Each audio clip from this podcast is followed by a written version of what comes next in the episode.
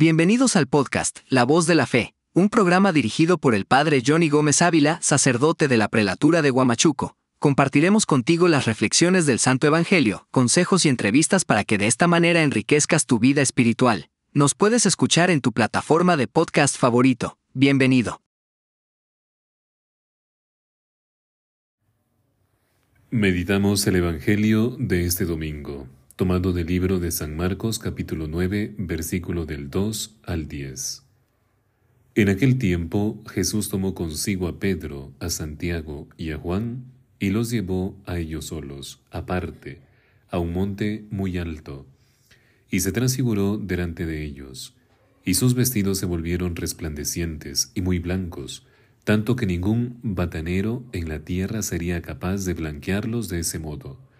Se les aparecieron Elías, Moisés, y conversaban con Jesús, y toma la palabra Pedro y dice a Jesús, Rabí, bueno es estarnos aquí, vamos a hacer tres tiendas, una para ti, otra para Moisés, y la otra para Elías, pues no sabía qué responder, ya que estaban atemorizados. Entonces se formó una nube que les cubrió con su sombra, y vino una voz desde la nube que les decía, Este es mi Hijo amado, escúchenle.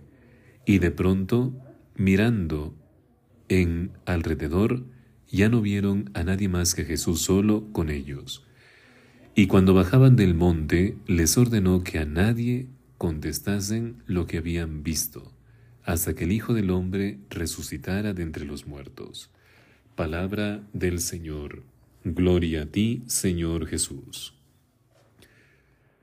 Se transfiguró delante de ellos, nos decía el Santo Evangelio del día de hoy, y hoy contemplamos la escena en la que los tres apóstoles, Pedro, Santiago y Juan, aparecen como extasiados por la belleza del Redentor, y se transfiguró delante de ellos y sus vestidos se volvieron resplandecientes. Por lo que a nosotros respecta, podemos entresacar un mensaje. Destruyó la muerte e irradió la vida incorruptible con el Evangelio. Y asegura San Pablo a sus discípulos de Timoteo lo que les acabo de decir, y es lo que contemplamos lleno de estupor, como entonces los tres apóstoles predilectos, y en este episodio propio del segundo domingo de Cuaresma estamos meditando lo que se llama la transfiguración. Y es bueno que en nuestros ejercicios cuaresmales acojamos este estallido de sol, de luz, de luminosidad en el rostro de nuestro Señor Jesucristo y también en los vestidos, y son un maravilloso ícono de la humanidad redimida, ya que no se presenta en la fealdad del pecado, sino en toda la belleza que la divinidad comunica en nuestra carne. Y el bienestar de Pedro es expresión de lo que uno siente cuando se deja invadir por la gracia divina. El Espíritu Santo transfigura también los sentidos de los apóstoles, y gracias a esto pueden ver la gloria divina del hombre Jesús. Ojos transfigurados para ver lo que resplandece más, oídos transfigurados para escuchar la voz más sublime y verdadera. Me refiero a la voz del Padre que se complace en el Hijo amado.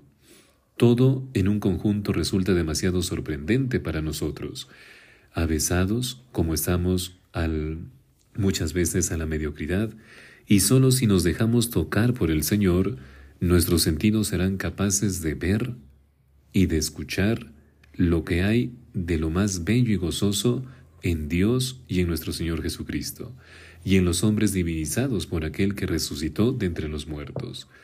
Y la espiritualidad cristiana tiene como característica el deber del discípulo de configurarse cada vez más plenamente con su Maestro, de tal manera que a través de una asuidad podríamos llamar amistosa o cercana, llegamos hasta el punto de respirar sus sentimientos y pongamos en manos de Santa María la meta de nuestra verdadera transfiguración en su Hijo Jesucristo.